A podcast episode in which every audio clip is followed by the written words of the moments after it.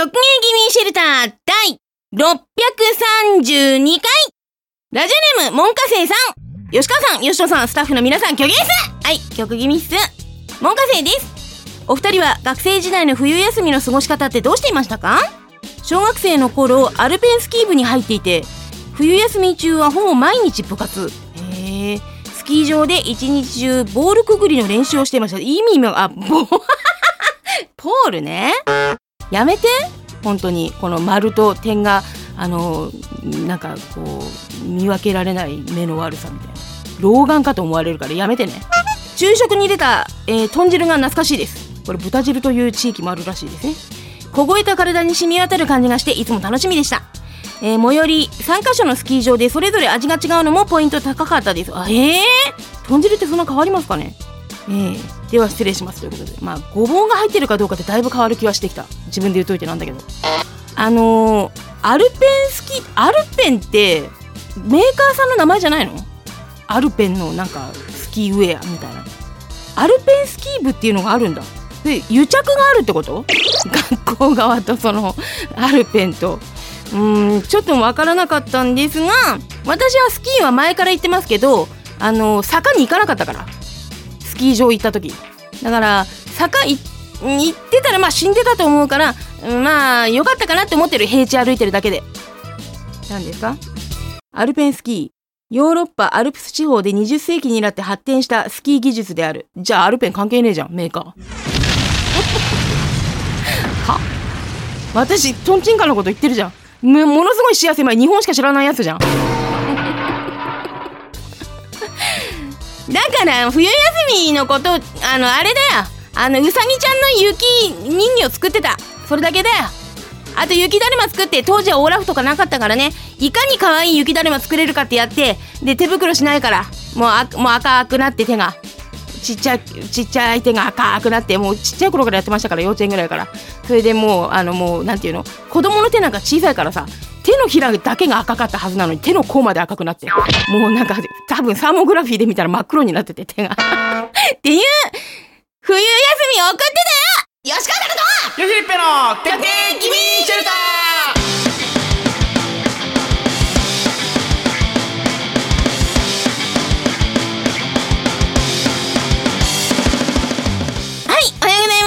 冬は夏よりはマシかな？吉川かなです。おはようございます冬は冬で好きですけど寒いの嫌いですよしりっぺですどっちが嫌なの？暑いのと寒いの。やだから毎回そういうの引き合い出せたけどどっちも嫌だっていやいやいや、私マジで完璧にこれは暑い方が嫌です。えーいや分かったけど、うん。うん暑すぎるのも寒すぎるのも嫌暑いのは仕事にならないから。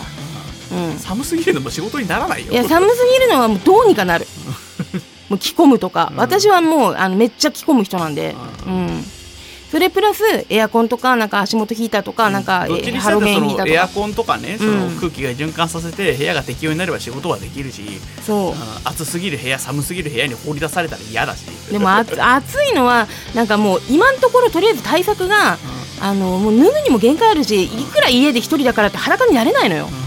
わ、かる？このなんかななんだろうね人間の最後の理性なんですかね。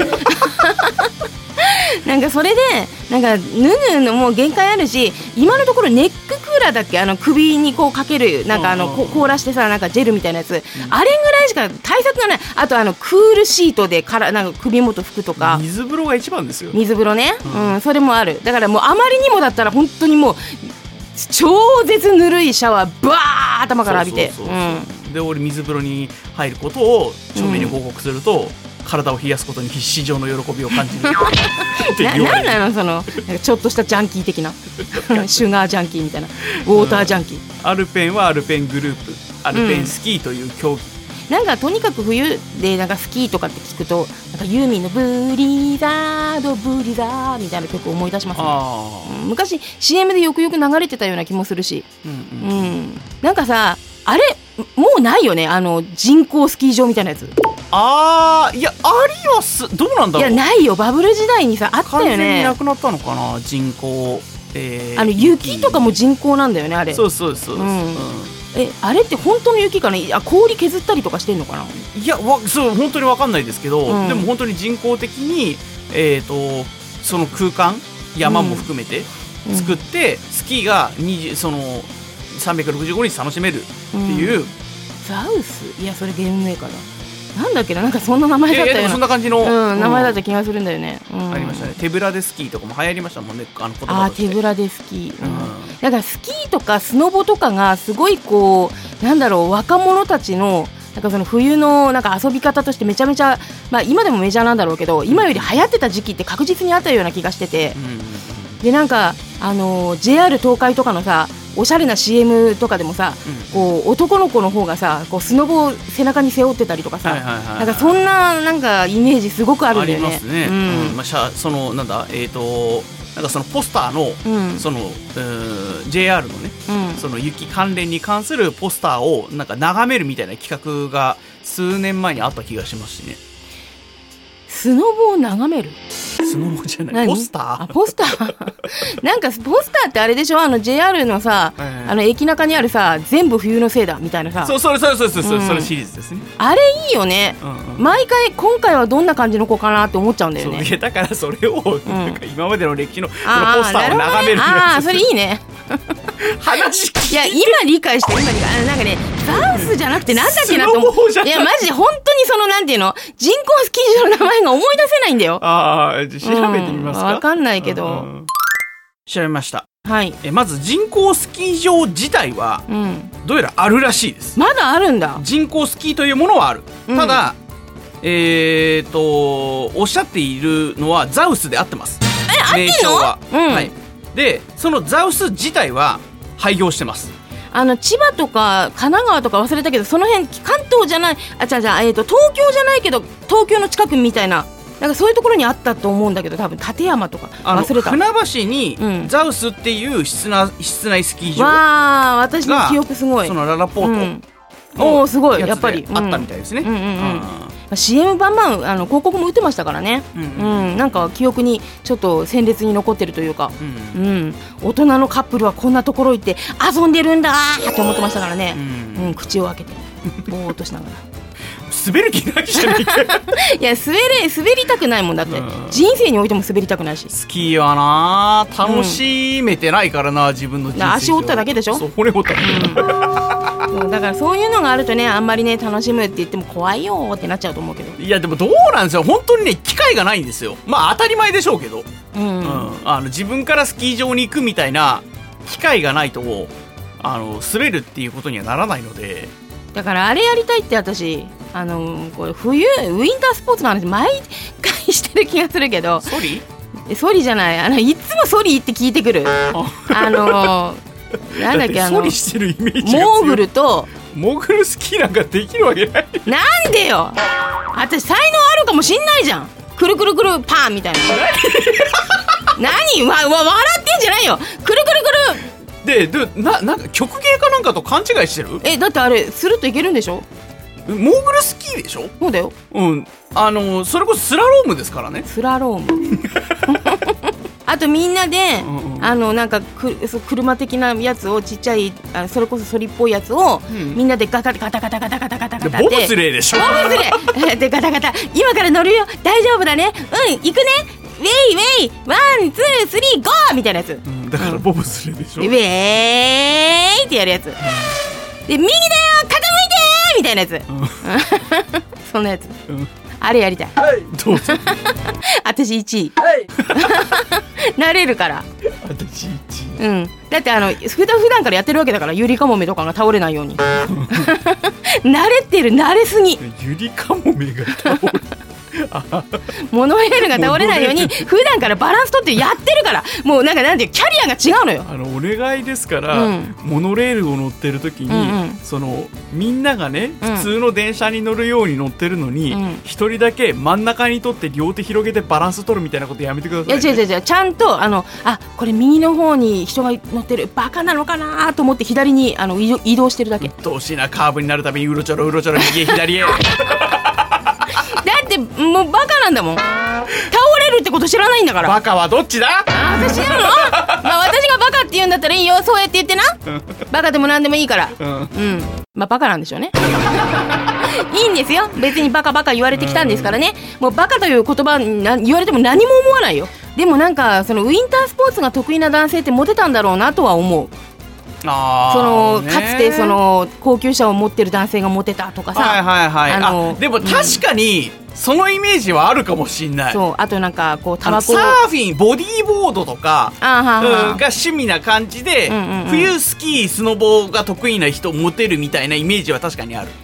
でもなんかチャラいイメージちょっと拭いきれないはいはいはいところはあるけどねそれもそううん、だからなんか別にいいんだけどある程度チャラくてもね、うん。あのちゃんとこういざという時にきちんとしてくれたら、ううんんいいんですけどあのだからタバコとかをあのかっこよくふかす男性とかさ、うんうん。なんかこう一定のさなんかモテるなんかこうポイントみたいなやつあるじゃないですか。ね。うん、なんか車のバックでなんか超ななんていうの？女の子の助手席のところに腕回してはいはい。あんな人本当にいるんですか？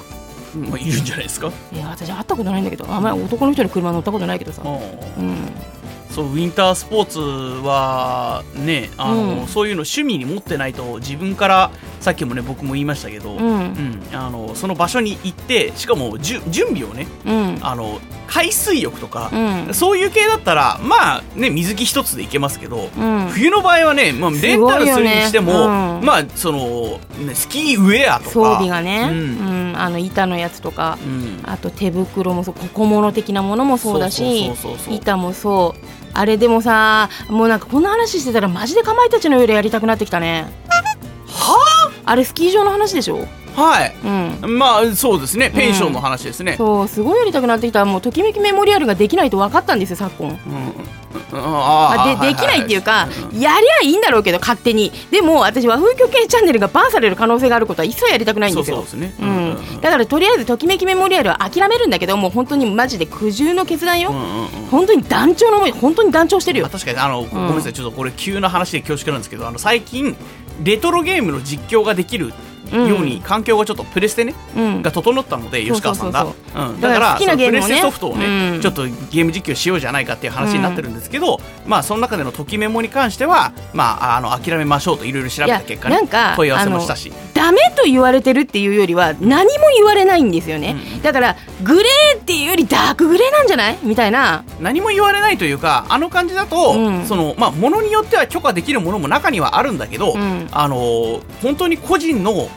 あのゲーム実況に関しては、うん。もう手が回らないのでごめんなさい一律で断ってるんです。ご容赦しくださいっていう感じの返事でしたね。そうそう。だから、あのやってる人いるかなって YouTube 上でも調べたんですけど、まあ、2時3時の方とか、うん。あとあのファミ通のスタッフの方とかしかない、だからもう企業間での企画として許可が下りてるかどうかみたいな、うん。そういう感じなので、個人も何人かいるよ。いるけど、2人ぐらいしかいないからやっぱ怖いじゃんそれって、うん。うんうんあんなに有名なゲームなのに2人3人ぐらいしかいないの？みたいなうんうん。うん。感じになっちゃうからまあやめとこうかなってもういいよもう個人的にひもさん落とすからみたいな、感じになったんですけどねだからかまいたちの夜とドラクエはね、まあ、ドラクエはちょっとかかる時間が相当かかるでしょうから、まあ長い目でまあでも吉川さんがプレイするドラクエなんてみんな見たことないですからねまあそうだけどだんだん慣れてくる3日で慣れるでしょわかんないですどうなのかはちょっと見たいっていうのはありますただ軍隊ガニへの恨みは本当だよだからまあとにかくうるさいだろうなと思ってるんで、うるさい私あと水のリング取りに行くくだり、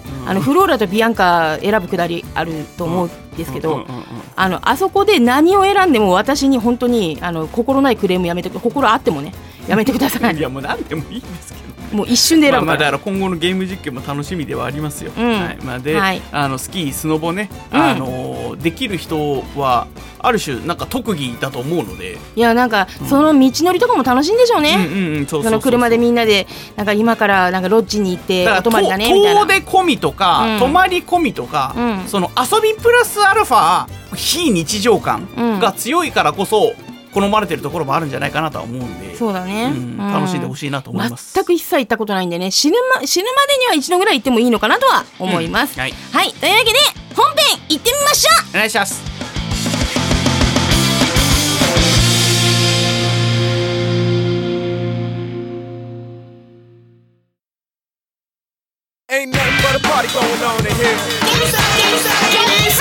吉川さん吉川さんスタッフの皆々様ギャギャギャギャギャ going on in here?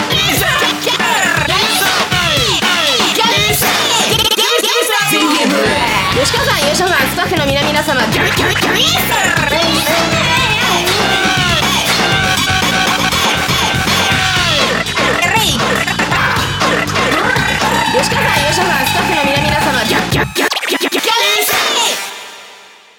ラジオネーム、コラズさん。うん。吉川さん吉野さんスタッフの皆々様お疲れ様です。コルズですます。はい。はい。えー、休日にラジコやドラマ CD を聞きながら練り歩いているのですがありがたいです。ありがたいね、うん。気の向くままに皇居の桜田門から玉砂利がある場所をザックザック歩き皇居前広場から、えー出ようとした時これあれだね。あのコロラドさん走る人だから、うん。皇居の周りってねあのそういうのメッカですからね。ランニングコースありますかそうらねそうそう、うんえー警備の警察官が「降りろ降りろ!」と結構な大声を出し注意したのでびっくり。ほ周りを見たのですが電動キックスケーターに乗った、えー若いカップル4人に対してでした。う一個の一個の？それは降りた方がいいよね。よくそれ。絶対違うけどえ？今パッと頭に浮かんだのは、あうん。のスラダンの桜木軍団でしたあ確かにねえ1個だとしたら相当。いや4人全員キックスケーターに乗ってたんでしょ？えーうん。あーなるほどそういうことか、うん。えー、と状況がわからない若者に対し今すぐ降りろここは禁止だと畳みかけ、えでも書いてなかったと反論する若者に対しても、書いてある降りろと容赦なかったです、うん。少々若者たちがかわいそうかなと思いましたが皇居内に電動キックスケーターに乗るあたり仕方がなしと考え直しています。いやかわいそうも何もだって書いてあるんでしょ？ちょっとダメいじゃん。やかわいそうではないよ。そこはかわいそう。だ ダメなんだからダメなんだ。なななんていうの、総じて気の毒ではあるよいろんな意味で、えーそうね、でもただかわいそうではない。単に不注意、意なだけですから、そうですね。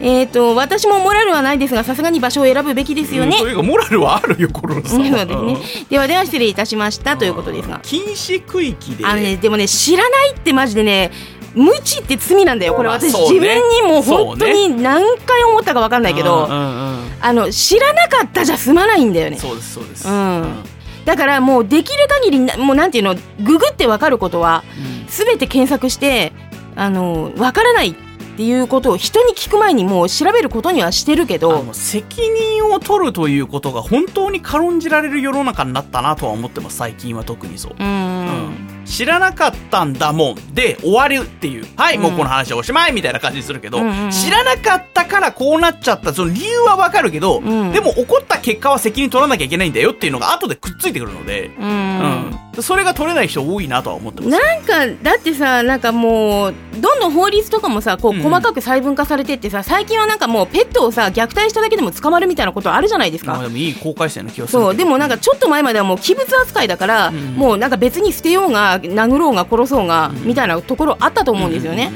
だからなんかあのそれでなんか例えばさなんか田舎の方にいるさおっさんがさ犬ボコボコにしてさ、捕まってさ「いやいや知らないから知らないから」って言ったって知らない方が悪い、うんうん、でなんか言えるなんかそういうなんか動物だって生きてんだからね。そうそれもそうだし、まそう。あ、あの知らない知らなかったらそそれはそそうですか、そう。だってうん。人殺したって、あ人殺しちゃダメなんだ。知らなかった、うんうん。って言ったとて。そう。言ったとて、うん、だから知ら知らなくてもこうなんですっていう。そうそうそれだけの話なんで。そう。だからねなんか本当にねなんかもうさっきのあのさっきのってごめんなさい。あの、えー今回のミニシェルターと ちあょっと通じるところもあるかもしれないけどああのなんていうの？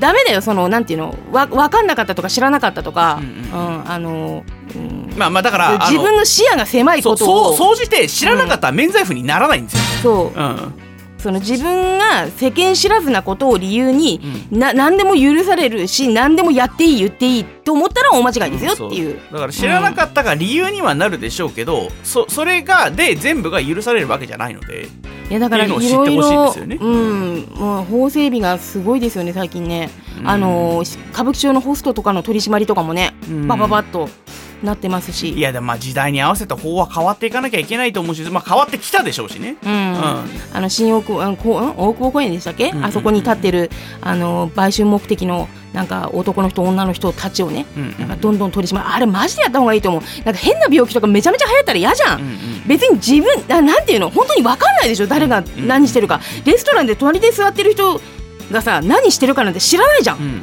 電車で隣に座ってる人とか、うん。でなんかどうやって感染するのかも知らないし私性病的なものって。性病は基本的にんあの粘膜等々の感染なんじゃない？じゃあ大丈夫なのかな？唾液同士と傷口とかエイズとかと似たような感じじゃな飛沫感染とかはしないのかな？いやわかんないですけど。だってさその人がバーって喋っててさなんか飛沫が飛んだとするじゃん。飛沫？うん。こっちがささくれとかできてたりするじゃん。本当にそういう奇跡的ななんかこう奇跡的っていうか逆ですけど、うんの確率でさ、うん。感染とかしたらマジで嫌じゃない、うんまあまあまあ。そうだからもうああいうの本当にやめてほしいんだよね。取り締まってほしいんだよね。うん、そう。だからそういうのはなんかまああのそこまで言うんだっていうすごい細かい法律とかもありはするんだけど、うん。でもまあ基本的にはそんなにめちゃくちゃな法律できてるなっていう感じは今のところはそんなに、うん、めっちゃ多いわけじゃないので、うん。まあまあ妥当なんじゃないかなみたいな。時代の変化が早すぎて法が追いつかないっていうのが現状としてあるとは思うんですけどうね。ん、うん。ちなみにこのキックボードうん。キックスケーターか？うん、なんかそれそれ系って一応ヘルメットしなくてもいいらしいね今のとこ。ろ今のところ法律上はそうだったかな？そう。だけど、あのそれがもうした方がいいに決まってると初から危ないっていうだからその、でうん。出る速度に対してうん。装備が全然追いついてないっていうのは、うん。もうそのす最初から指摘されてるところですね。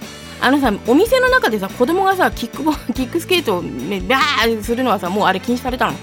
いやいやわかんないですけどそのでもそ危れはないんだけど。靴のななんだっけな？あのかかかとの部分がなんたらブレード。そうそう、うん。いやあのインライブレードはあれですよ、うん。あのなんだローラースケートって4つタイヤみたいにな位置に、あの車のねタイヤみたいな位置にあのローラーがついてますけどそれを縦に並べて、そうそうそう、うん。あの加速性を増したりとかいうのがうん。そのインラインスケートなんですけど、靴のそのかかとの部分にローラーが仕込まれてて、うん。立てるとだからあのローラースケートになるっていう。松陰寺太夫が履いてた靴でしょ？ペコパの。誰がわかるんだよ。えわかんない？みんなペコパが売れる前のこと知らないの？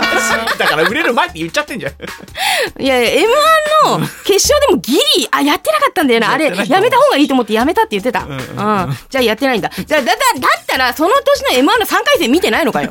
見てないでしょ。3 回戦一部の観覧車とそのチケットを買ったライブビューイングか、その頃あのねネットでのかはあの配信があったかどうかもわかんないですけど。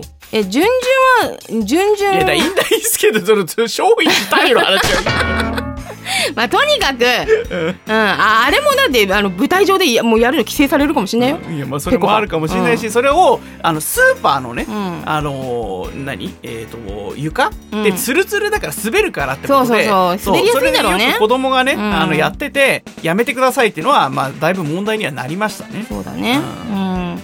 なんかでもあの本当には早いなって思う最近法整備。昔はさ1個のやつさ決まるのにさなんか23年とか普通にかかってた気がするんだけど。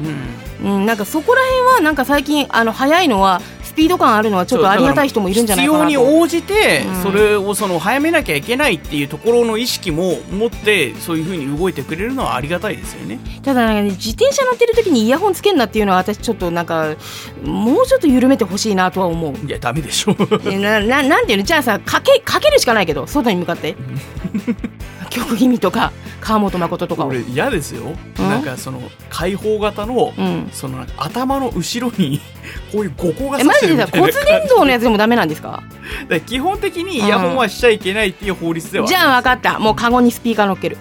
もうそれしかない、でそれで吉川さんがチャリンコこぎながらうん「うん」って言われてながら、えそれはヤンキーのあのあれだよ。あのアルファード。うん、乗ってて面白いですけどねそれはね。うんぜひ捕まってほしいなと思います、捕まらないですけどね、はい、でもドラマ CD 聞きながらねあの散歩してくれるのは嬉しいですね。そうですね。ううん。ん。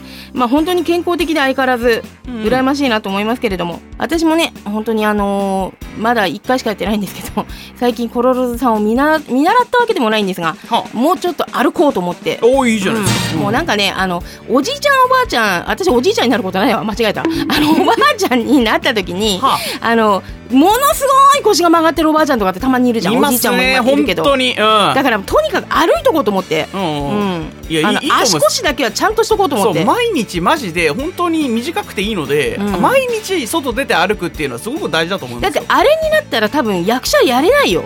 やれないですね。マイク、マイ声ク。ここになっちゃう声が出にくすぎて。そうだからあの、ま、マイクは、ん。しょ正直めちゃめちゃ下げればいけるのかもしれないけどこの状態でちょっとマイク入んなくなっちゃうけど、うん。腰がめちゃくちゃ90度ぐらい曲がった状態で、声お腹から出せるもんなんですか？いやいやでも無理でしょ。無理だよね だからだからさ京田久子さんとかさ、うん。なんかその洗剤とかでしか拝見したことないですけどやっぱすごいじゃん。みんな背筋の伸びいいと方。思いますよ、うん。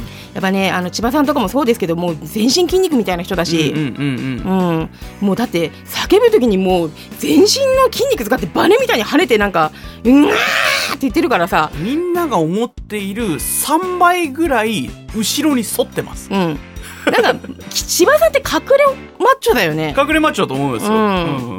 うんねあれくらい本当にあのお年を召しても筋肉があるとね女性はあそこまでは筋肉つけるの難しいのかもしれないけど、ううん。んまあとにかくね声優を、まあ、声優としても作家としてもですけど、まあ、できるだけ長く続けたいので、あんな90度曲がってたら物書きも結構厳しいよ。いや無理でしょ、うん、iPhone で「えー」って書くしかないよ書きにくいって言いながら「私はいつからこんな腰になっちまったんだろうかね」って言いながら書くしかないから。急には絶対になってないから、あそうなの。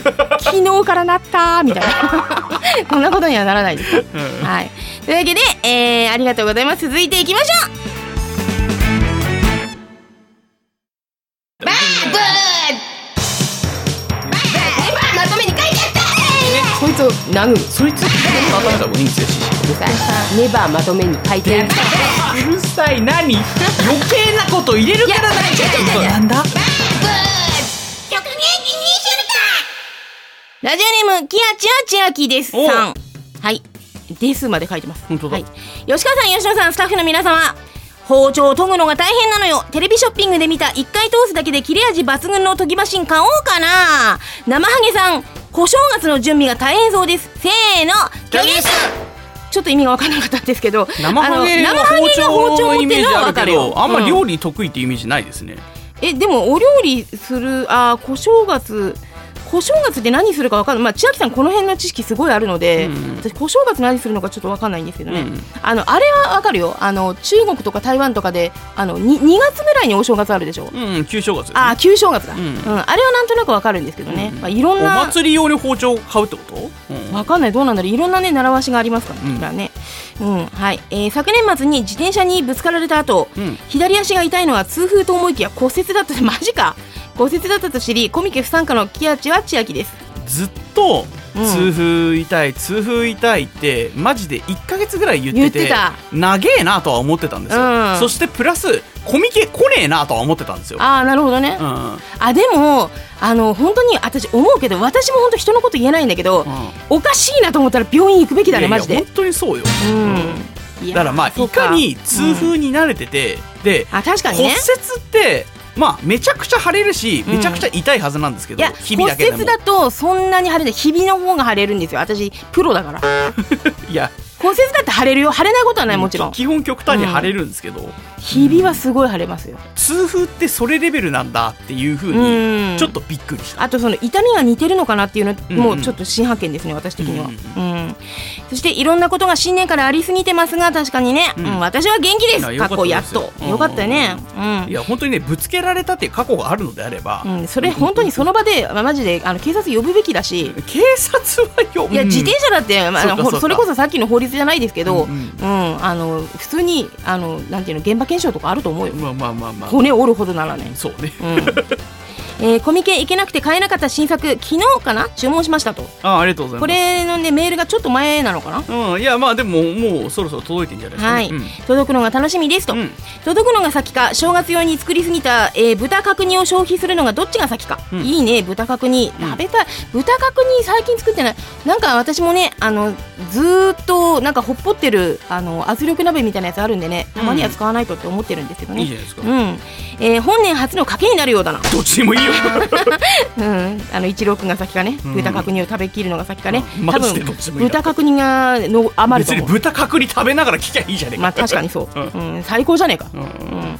えー、2番目の賭けは人間ドック。なんかあったら怖い。でもではでは。人間ドックは別に賭けにならないいやわかんない。なんか千秋さん的にはうんこれは悪くないはずだけどみたいなやつがあるのかもえねだって痛風になったらまあまた痛風になっちゃったかになるんでしょ？それはもう健康を完全に害してるでしょでも痛風の人って辛そうだよね。あのかまいたちの濱家さんもそうなんですようーね、ん。そ最近その痛風の、ううん。そのどういうメカニズムで痛風になるかみたいな感じのやつあ私それ見をせられた。なんか 2本ぐらい見せられたの健康系の、ま、なんていうのあアニメーションですかね漫画っていうか、んんん。あれであその刺繍ポケットの剣と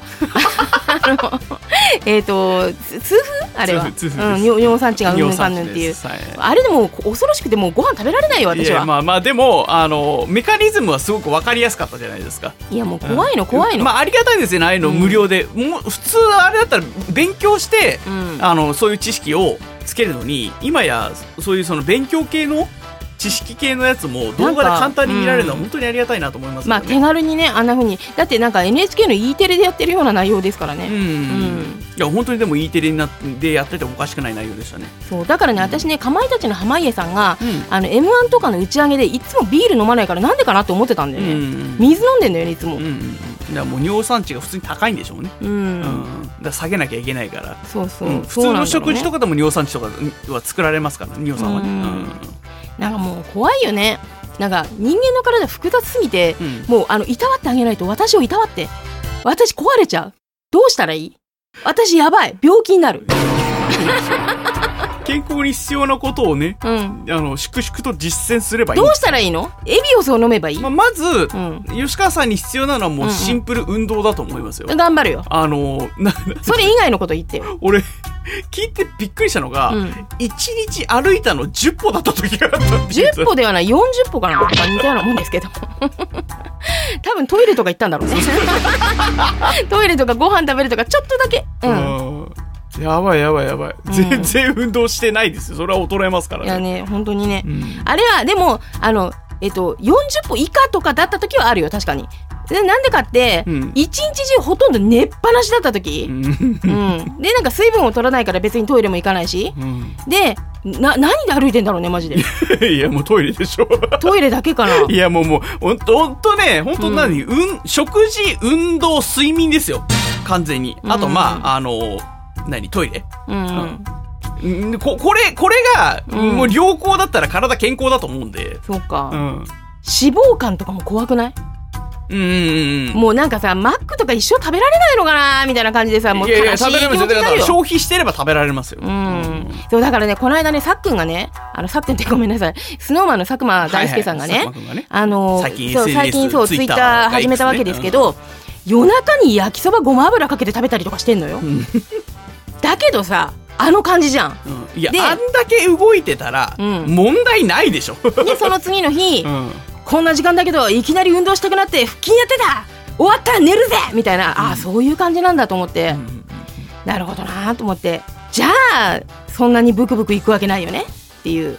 まあそれもそうだし、うん。あの毎日動いてますから。まあまあ。とんでもないスケジュールで。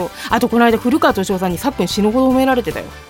あのさっくんラジオやってるじゃん。うんマテムリでなんかそのそれにのゲストに古川敏夫さんがいらしたみたいで、へでなんか古川敏夫さんが彼は一体どのようなトレーニングを積んであんなに喋れるんだみたいなうんうんうんうんうん。ことを言ってて、うわーなんかこうスノタンとしてめちゃめちゃ誇らしいツイートだなと思って。声優ネットワークがめちゃめちゃ広がってますからね。まあ、それもそうだし、うん。まあさっくんはもちろんめちゃめちゃ喋れる方だと思うけど他にもね、うん。なんかそのエンターテインメントやってる子はやっぱり特に私たちが応援してる旧ジャニーズ現スマイルアップうん。は喋れる子多い最近ねセクゾをやめてショックが隠しきれないケンティとかもね、うんあとフマタンフーマとかもねめっちゃ喋れるからね、まあ本当にねあのまあ皮切りはあースマップさんそうだねでしたでしょうけだど、ねバラエティーにどんどんうん。進出するっていう、まあ、マルチタレント化することによって、うんうん。まあ、いろんな経験をねあの積んでそれがいろんなところで生かされてるっていうことなんだとは思いますけどね。うん。うん。というか今気づいたんだけど生ハゲの時期なんですか今、生ハゲってかかな？うんかもしんない。あの悪い子は稲川だよ1ね月2月前後なイメージあるわ。あそうなの？うん。ふあの冬なイメージある。ちょっと何年か前だと思うけど、うん。嵐さん相葉ちゃんかなんかが、うん。車の CM で生ハゲの役やってなかった。ああはいはいはいはいありました私あれね。ガチで怖かったんだけど。私生ハゲって、うん。私着ぐるみもダメだけど、んうん。生ハゲってその頂点にいるのねカーストの。あの私本当に泣くと思う子供よりね。うん。うん大人のギャン泣きってうるさいよ。本当に。にゃーって言うから。ねえ本当にリアルでニャーっていうのやめてくにゃれーとは言ってないわーって言ってる。いや今ニャーって言ってたよ。言ってました？うん、確かになんかやってましたねやってたよね。CM 各地の、うん。そのなんか、えー、と地方に行ってそうそうそうそう。の特色のある行動ををやるっていうのが、ううんあってあの本気で泣き叫びながら戦っている子供がいた気がする。そうそうだからめっちゃそうそう。で、なんかあの生ハゲのそのお面みたいなのバーってなんか取って「あー相葉ちゃんでした」みたいな感じで「あはは」とはならねえよって思って見てた私 こらこら相葉ちゃんとはならないよっていう。ふざけんなよみたいな。あ嵐といえども許さんぞみたいな。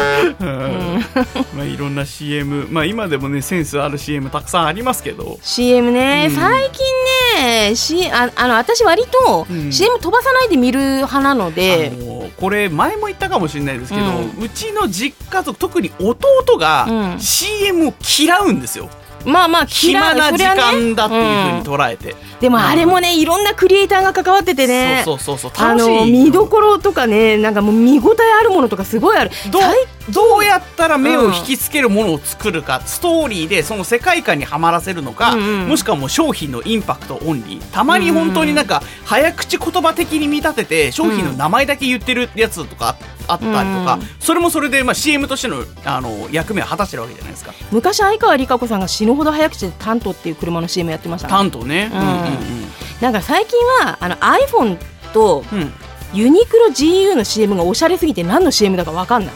あの最後に出てくるまで分かんない。なるほどね、うん。あの GU はまだ分かるパラシュートパンツ。2980円みたいな、まあ、テロップで出てくるから。俺結構それ系でうん。何の CM かわからないのは香水です。外資系の。あでもテレビでやってます？いやってますよ。あやってると思うけど。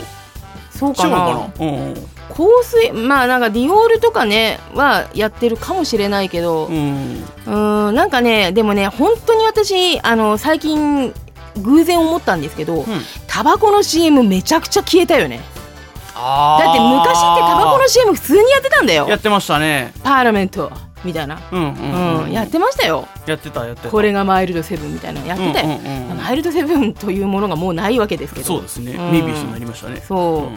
だからなんかそのおなんていうの？女性をターゲットにしたあのタバコ昔からあるやつだとバージニアスリムとか、うんとかだと割とこうなんかすなんなんて言うんでしょうこうおしゃれでスタイリッシュな感じで、うん。なんかむしろラグジュアリー感出しながらみたいな。あのー、1ミリ吉川さんが吸ってたかとかでめちゃくちゃ細いあータバコ一時期ね。あるじゃないですか、うん、ある。めっちゃ細いやつ、洋木かな？あの、うん。やい役者さんで、うん。えーとまあ、僕その時期は結構その本当に一時期なんですけど、うん。小劇場でやるその、まあ、役者仲間も多かったっていうのもあるんですけど、もう本当に月に多いと10本ぐらいうん。友達が出てるお芝居見に行ってみたいな、うんうんうんで満単位かかってお金足りないみたいな。すごいね。一時期の私の映画だね、みたいなことをやってったんですけど、でそのうちの本当にその舞台の組み立てから手伝ってたりとかしてた、あのー小劇団があって、うんうんうん。で、あのー普通にその声優さんもやられてる役者さんだったんですけど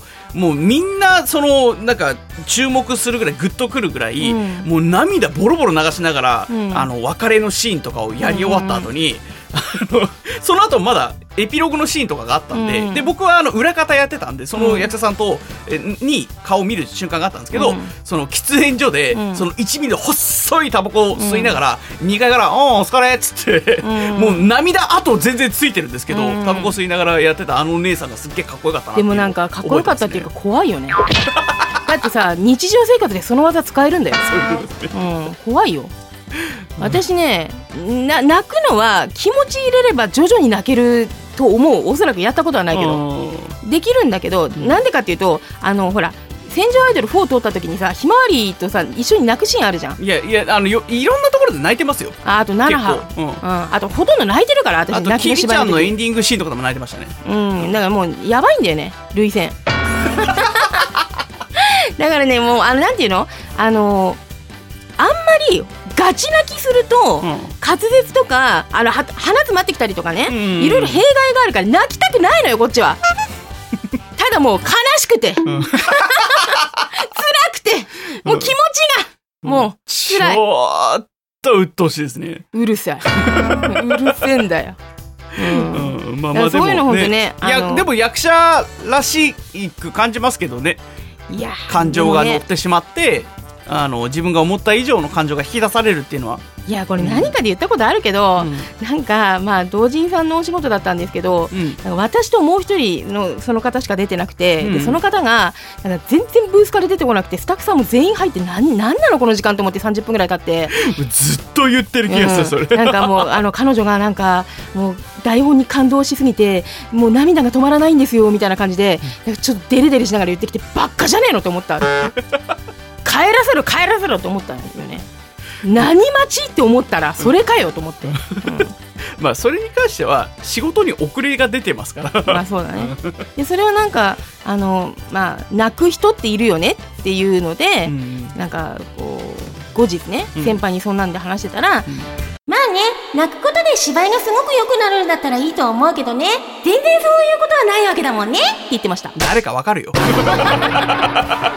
うんまあね、そういうこともありますから。やっぱりこう役者として、あのーまあ、気持ちが入るっていうのはもちろん大大切だと思うんですけど、うんうんうん。まあ、そのなんか芝居が崩れない程度にねあの何言ってるか分かる程度に。そうだからあのか感情が乗ること自体は別にいいことだと思,、いますしもちろんもちろん。う本当にそのあの先輩が言ってることがもう全てですよ。そのうん。感情が乗って芝居が良くなるんだだったらいいんだけど、うん。ただただ自分に酔ってるだけだったら意味がないので。そうなんだよ。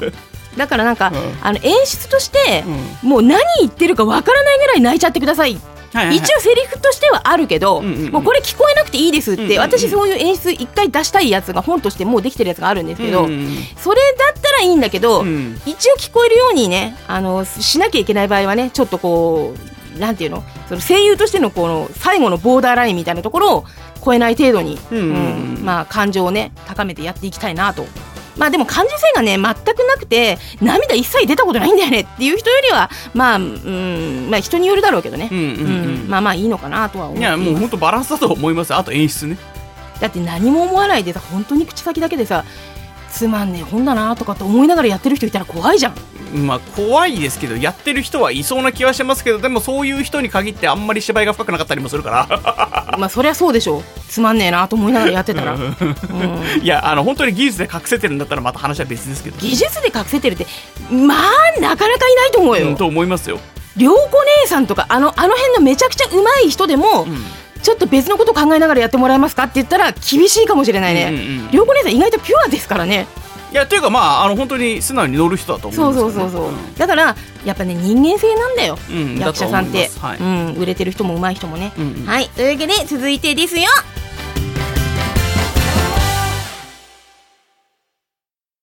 曲芸気味シェルターをお聞きの皆様、曲気味っす走れスバルくんスピンオフシリーズ最新作、椿一郎のショーで椿まりかを演じました、羽貝まりです。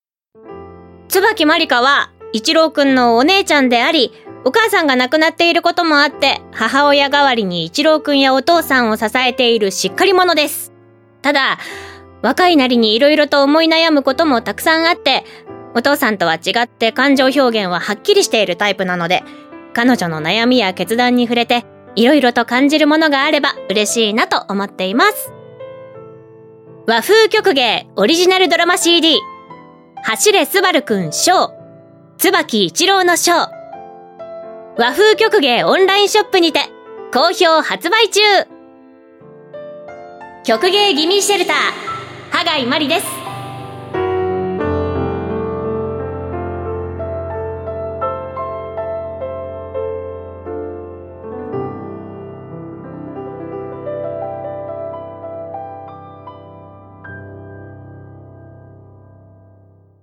ラジオネームエッグさん。お。吉川さん、吉野さん、ワンピさん、キョゲイさん。はい、キョゲイさん、エッグです。走れスバルくんショー、椿一郎のショーを拝聴したので感想を送ります。一番乗り。やったねありがとうございます。ありがとう先オンラインショップで今絶賛通販受付中ですので皆さんよろしくお願いしますよ生本当だよ。皆さんね、これを聞いたら、あ、こんな感じで送ればいいんだってわかるかもしれないんでね。もう本当にねどんどんどんどん聞いてどんどん感想を送ってほしいもっと盛り上げてほしいなと思いますそうあの、ま、前言ったこと覚えてるか覚えてないか皆さんわからないですけど、んご通以下だったらもう次書かないよ、私。わかったね。まだいつしか来てないですからね本当に、うん、お願いしますね。お願いします、えーネタバレしないように気をつけて書きます。ありがとうござはいいます、えー今回のお話はスバルくん本編のテーマでもある家族に深く関わっているように感じました、うんうん。長い闘病生活で生きることに嫌気がさしている一郎くん、うん。死を分かっていても弟の希望を忘れさせまいとするマリカさん。うん。父として仕事も忙しいのに一郎やマリカとどう関わったらいいのか模索する不器用な官兵衛、うん。三者三様の苦しみがある中で物語は進みます、うん家族の在り方を模索してもう一度家族としての形を取り戻そうとあがいているのもがいているか、うん。もがいているのだと感じました、うん。これを聞きながら本編では一郎くんが自分のことをどのように語っていたのかが気になってしまいました、うんうんそれは本編3巻「走れスバルくん1000」を聞き直すことをお勧めします、うん。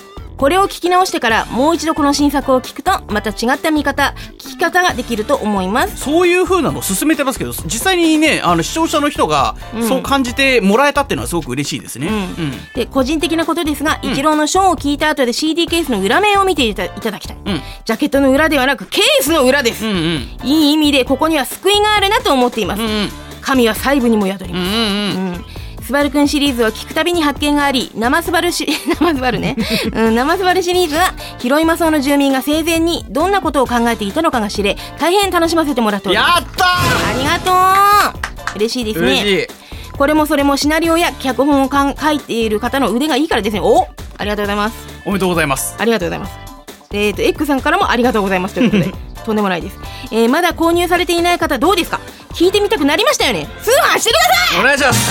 うん、でもう X さんが言ってますから、うん。これはね、えーこの後美子も呼ばせてもらいまた隅々まで楽しみます、うん。以上エッグでした。作品の解釈が違ったらごめんなさい。ネタバレになっていたらごめんなさい。カットしてください。いやもうほとんど大丈夫じゃないですかね。うん。うん。いやー嬉しいですね。うん。うん。まあ、確かにそのエッグさんの言うようにそこまで意識してたわけじゃないんですけど、うん。そのファミリーとか家族とかっていうものがまあ図らずも、まあ、テーマですよね。いやいやもろにね。ゴリゴリですよ。だからそのスバルくんとスバルくんシリーズは一貫して家族です。だからその共通させたつもりは特になかったんですよ。ただあのーまこちゃんの時はちょっとちあのイレギュラー。いやいやでもあれもだから家族ですよ。その親と子の、まあ帰りじゃないですけど、まあそのそうだね中でその子がどういう風になってるだからかうん家族っていうのはずっと根底にあり続けてるし多分自然とそうなっちゃう意識してないのでしたら、うん。多分そうなっちゃうんだろうなと思いますし最後に書いてくれてましたけど解釈違ったらごめんなさい。解釈違ってもいいんですよ僕らの中で。そうだね。うんうん。聞いた人がどう感じたかが一番大事なんでね。でもまあほとんど別に違和感私が覚えるような文章はなかったいので。やいやもう狙ってる通りだとは思います、うんうんだからまあそう感じてくれてその表現したものがそのまま届いて本当に良かったなと思いますし、あのスバルくんショーシリーズ。うんあのスピンオフシリーズは、うん。まああのジャケットの裏側もそうですし、うん。あの CD を撮った後のね撮った時のあそこに書いてある絵とイイラストとかがすごくうん。意味を持たせてる部分、それは、うんあのマコの時ももそうだしマコのショーの時もそうだし、うん。あの今後も全部多分そういうギミックで作っていくと思うので、うん。あと個人的には、うん。あの CD の盤面のデザインを結構変えてるので、なるほどね。あれはすごく好きですね。デザイン関連も僕ショーシリーズ本当好きですね、うんもちろんあのれ過去も好きですけど。は私会場であのサインしてくださいのやつがあってって言われて、あの開けて初めて見ましたけどね。私あのチェック段階のああれしかあのいただいてなかったのであのジャケットデザイン見てるはずですけどね。えジャケットデザインっていうかだからシュリンク開けてないもん。いやいやじゃなくて。いやであデザイン？データでデータで。あデータで、うん。いや見たかな。いいやだからいやでも見たに決まってんだよな。そうそうそううん。私が これでいいよって言ったはずなんだよね。いや覚えてない。もうね忙しすぎるんでしょうねああいう時って。頭の中もそうだけど。うんいやでも本当にこうなんでしょうね。こういう風に細かくね聞いていただけて、うん嬉しいですね、嬉しいですね。そうそう。だから一郎くんのこう本質的な弱さであったりとか人間臭さみたいなところが出てるのがこのエッグさんがおっしゃってる、えー本編の3巻走れスバルくん1000うんうんねこの間あの吉野さんがねあの配信で和風曲芸チャンネルの方 YouTube でね。そうですね、うん同時視聴でやってましたけど。あのー本編シリーズ一挙劇3巻までっていうので、そう。ほ先シリーズは初めてね無料で配信になりましたけどやっぱね、うん。あのー木の時が一番多くて線の時がね、多分半分ぐらいに視聴そうなんですよ。数減ってたのかな。いやでもねせんどんどん面白くなるのになんでどんどん減るんだっていうね このアンビバレンスなね気持ち。スバルクのうん。本編シリーズでも全部そうですから。いやそうなんですよ。クライマックスに行けば行くほど減ってくっていう。やっぱねこれ本当現代病なのかって思ってくるよあの病って皆さんのこと言うの本当申し訳ないんだけどあのなんていうの？長いものとかうを聞きもう聞いてられない、うんうん我慢ができないっていうのがいや頼むそこは一旦我慢してじゃないと椅子に縛り付けるよってでもいう。好きがね、うん。そのなんだろう作品の物語とかもそうなんですけど、うん。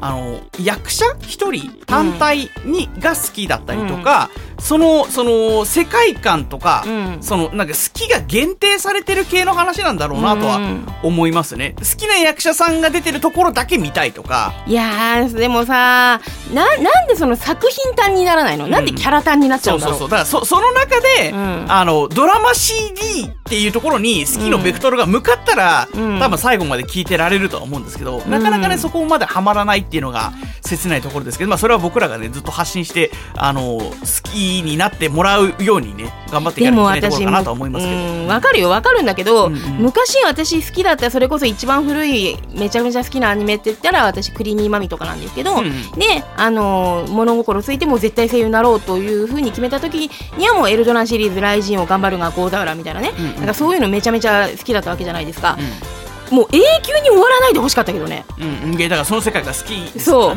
もうその世界観が好きすぎてもうなんていうの？あの当時って2クールが当たり前だったのでですね。51話とか52話まであるわけですよ、うんうんもう足りない、うんママは小学4年生とか、うんうんうんもっとあと1年やってほしかったよっていう、うんうんうん。半年か。あと半年だから丸々1年やってほしかったぐらい。ツークールってことは？だから28の倍、あのー、ああそっかそっかそっか、うん。28か、うん、28とか27の倍だと思う。だからえっ、とえええ倍倍？なんかよくわかんない。秋の改変フォー期クールで1年間やったってことですよね。1期2期3期4期ってあって、うん。1年はやってないかもしれない。えっ、と1話からママは小学4年生はね51話まであるんですよ。だってワンクールって多分今確か12話前後ですよね。えそうなの？うん。だと思いますよ。ちょっと待ってママは小学4年生の1話思い出す1話どの話だったのいやもうもうもうあの考えるポーズがコナンになってる。えちょっと待って。1話いやまあまあまあいいですけどそのところ雨が降ってた。うん未来ちゃんがテレビから出てきた。あらららまあまあいいよ でもなんか今最近は特に、うん。あの昔のいい作品をうん。リメイクしたり、あるいは再放送したりとか、あの昔はこうだったんだよっていうその昔の良さを伝えていくっていう動きもあったりはするから、うん。だからいいものを本当に残り続けてほしいし、うん。あの世界観が好きで終わってほしくないという気持ちがあるからこそロスっていうものが起こるんだなというふうに思うので。いやそうなんですよ、うん。いやママは小学4年生終わった時ロスったね、うん。普通に、あのねスバル君に関してはマジで演者が全員ロスだったと思う。いやそうそうそうそう,、んんん。だからなんかその自分が感じてた昔のゴーザブラロスとかママヨンロスとか、はいはい。ああいうものを、ん。あのなんていうのかな自分が作った作品であのみんなに与えられたというかダメージをそれはなんか感慨深いものが。だから本当に僕もう一度そういう感じの、うん。あのところまで到達したいなというふうにまあもう一度って言い方しちゃいますけど、ううんんうん。って思ってるのがそのスバル君の場合シリーズ続いてたし、うん。半年に1回やってたんで。そうあのか確実にねそのそう定期的に。決まってましたからね、うん。うん。だからあの役者陣もそろそろスバル君の収録の時期かって思ってたっていうふうなことを言ってもらえる感じにもなってたんで、まあ3年半もやってればね、うん。なんでまあよりねその役者自身のその思い入れもすごかったし、うん。まあ、一番最後のコメントではね全員が寂しいっていうふうに、うん。あの言ってくれたりしたんでね。うん。本当になんかすごい環境だったなっていうふうに今でも思いますね。いやそうですね、うんからまあ小シリーズもねこれからあのコンスタントに続けられればなとは思ってますけど、うん。次回の作品の脚本はもう出来上がってますしね。いやだからねスバルくんのあの最終巻えっ、とだからメイってうんあのなんかね別れのシーン多いんですよね。私の中では1回多いんだよ。あのあー1個でいいんだよあれ。うんうん。なんだけどななんていうのかな。あのね終わってほしくなさすぎて書いちゃうんだよね なんかあの別れ惜しんでるからわ誰よりも私が。まあでもメイは丁寧に本当に丁寧に風呂敷閉じたなとは思ってますよ。うん、ううんんまあ、あのほとんど回収できたんじゃないかなと思ってるけど、ねうんうんうん。もしかしたら抜けあるかもしれないけどね。あんだけ長くやってたんで、うんうんうんううんんだからまあ、まあ。いろんなその和風曲芸を作っていくにあたって、まあ、収録の方法も全部そうですよ、ううん。ん。だからもうやりながらどんどんどんどんブラッシュアップしていったところはたくさんうんうん。そういう作品の作り方もそうだしあのデザインとかもうん。全部そうだし、まあ、売り方もそうですしね、うんうんうん。うん。まあ、いろんなのありましたけど。だって最初僕ら通販委託だったんですから。そうです。よだからスバルくんで学ばせてもらったこととか経験させてもらったことっていうのはすごくね、うん。多いですからその後のノウハウにつながったこととかもたくさんあるでしょうし、うんうんうんうん。あと千葉さんとかって呼んでも大丈夫なんだ大丈夫だったのか分かんないけど、とにかくあなんていうの怖がらずに物おじせずに呼ぶということは大事で声かけさせてもらうっていうことは大事なんだなっていうことも学んだりとか、そうだからね普通に制作面でも学ぶことはたくさんあったし、作品として仕上げる過程もすごく学ぶことはたくさんありましたしね、うん。うん。だから本当にスバルくんシリーズは宝物なので、うん。まあ、そんなスピンオフシリーズもね、まあ、今宝物作ってる最中ですからそうですね。ぜひ聞いてほしいですし、ん。間違いなく今の最高が詰まってると思いますよスバルくんうんの椿一郎のショーに関しては、うん。うん。あの役者陣のあのお芝居も本当にすごくよかよかったですし、うん。まあとにかくうん、ででもここまで細かく聞いていただけてとても光栄です。いや本当要はですねあの本当にもう、うん。極めて細かい話をすれば、うん。割と時代交渉も結構してますからね。あの、まあ、それでもあの正確には分かってないところとかもたくさんあありはしいやたしてるよ。だからなんかもうめちゃめちゃ削ったし。うん当時だから千うんなん千何百何十何年みたいなあのそういう時の「紅白」って誰が出てたんだとか、うんうん。そういうところまで調べてたからね。ああ、うん、で時間的に多分ここら辺が歌ってるんだよねみたいな、うん音楽的なうん部分とかね、そう。でそれにいるなんか似た感じの音楽スタジオマップ持ってるかなみたいなとかそういうのとかも考えて書いてたんですけどまあそういうところまでやってるとねちょっともうキリないところもあるんで。いやまあまあでもだから調べられる範囲で調べましたし、うん。まあそれでも間違ってるところがあるかもしれないですけど、うん。まあ時代感っていうのはうん。結構伝わる、音でも伝わるんじゃないかなとは思ってるので、そうですね。ん。まあそういうな一定の教習感も感じながらね、うん。あの僕が一番悔しいなと思ってるのは、うん。一応言っておきますけど、うん。僕が脚本を読んだ時に、うん。あの3億円事件に、うん。まさかスバルくんの話がうん。絡んでくるとは一切思ってなくてめっちゃくちゃびっくりしたんですけど、うん。誰もコメント関連で、うん。えー、3億円事件ってなってる人が一切いないのが俺めちゃくちゃ悔しいのね。なんだろうね。みんなえそうなんじゃないの？みたいな感じなのかな？ドライなのかな？俺、俺めちゃくちゃびっくりして、なんなら僕が視聴者側だったら、うん。PV であのモンタージュ出てきた時に、うん。えーってなってるのに、誰もそんなリアクションしてない。落ち着き払ってるのなんかスンとしてんの。なんだろう。あんまみんな興味ないのかな？興味がないのかえー、まあ3億円事件なのは俺衝撃だったんだけど、本読んだ時。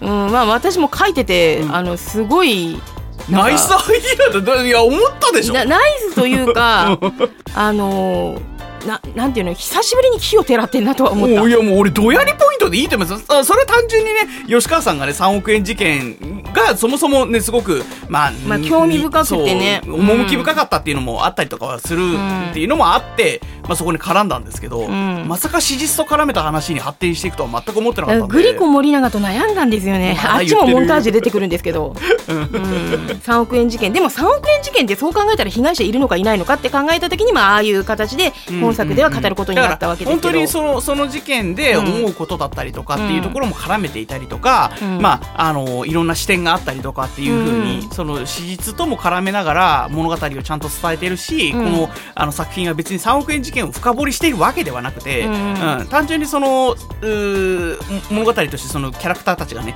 うん。どういう心情になっているかとか、うん。まあそのここにも書いてある通りその生きる部分について、うん。うん。あのーまあ死んじゃうかもしれないっていう状況になった時に、うんどういうふうにあの考えてあの家族としてどういうふうに関わっていくかっていうところとか、うんすごく丁寧に描かれてる作品だと思うので、うん。まあもちろんドラマもすごくお音響とかね、うん。お芝居もそうだし音響もすごく演出もすごくいいので、うんうん僕は結構グッと来て泣いちゃうところとかもあったりとかしまいすから。あのゆずゆずシーンですよゆずシーン。ゆっくりゆっくり下っていくシーン、うん。まあだから本当にねあのいろんな聞きどころがあるんで、うん。ぜひワウキョゲオンラインショップでですねえーあの受付中ですのでぜひともねお求めいただけるととっても嬉しいです。よろしくお願いします、はいよろしくお願いします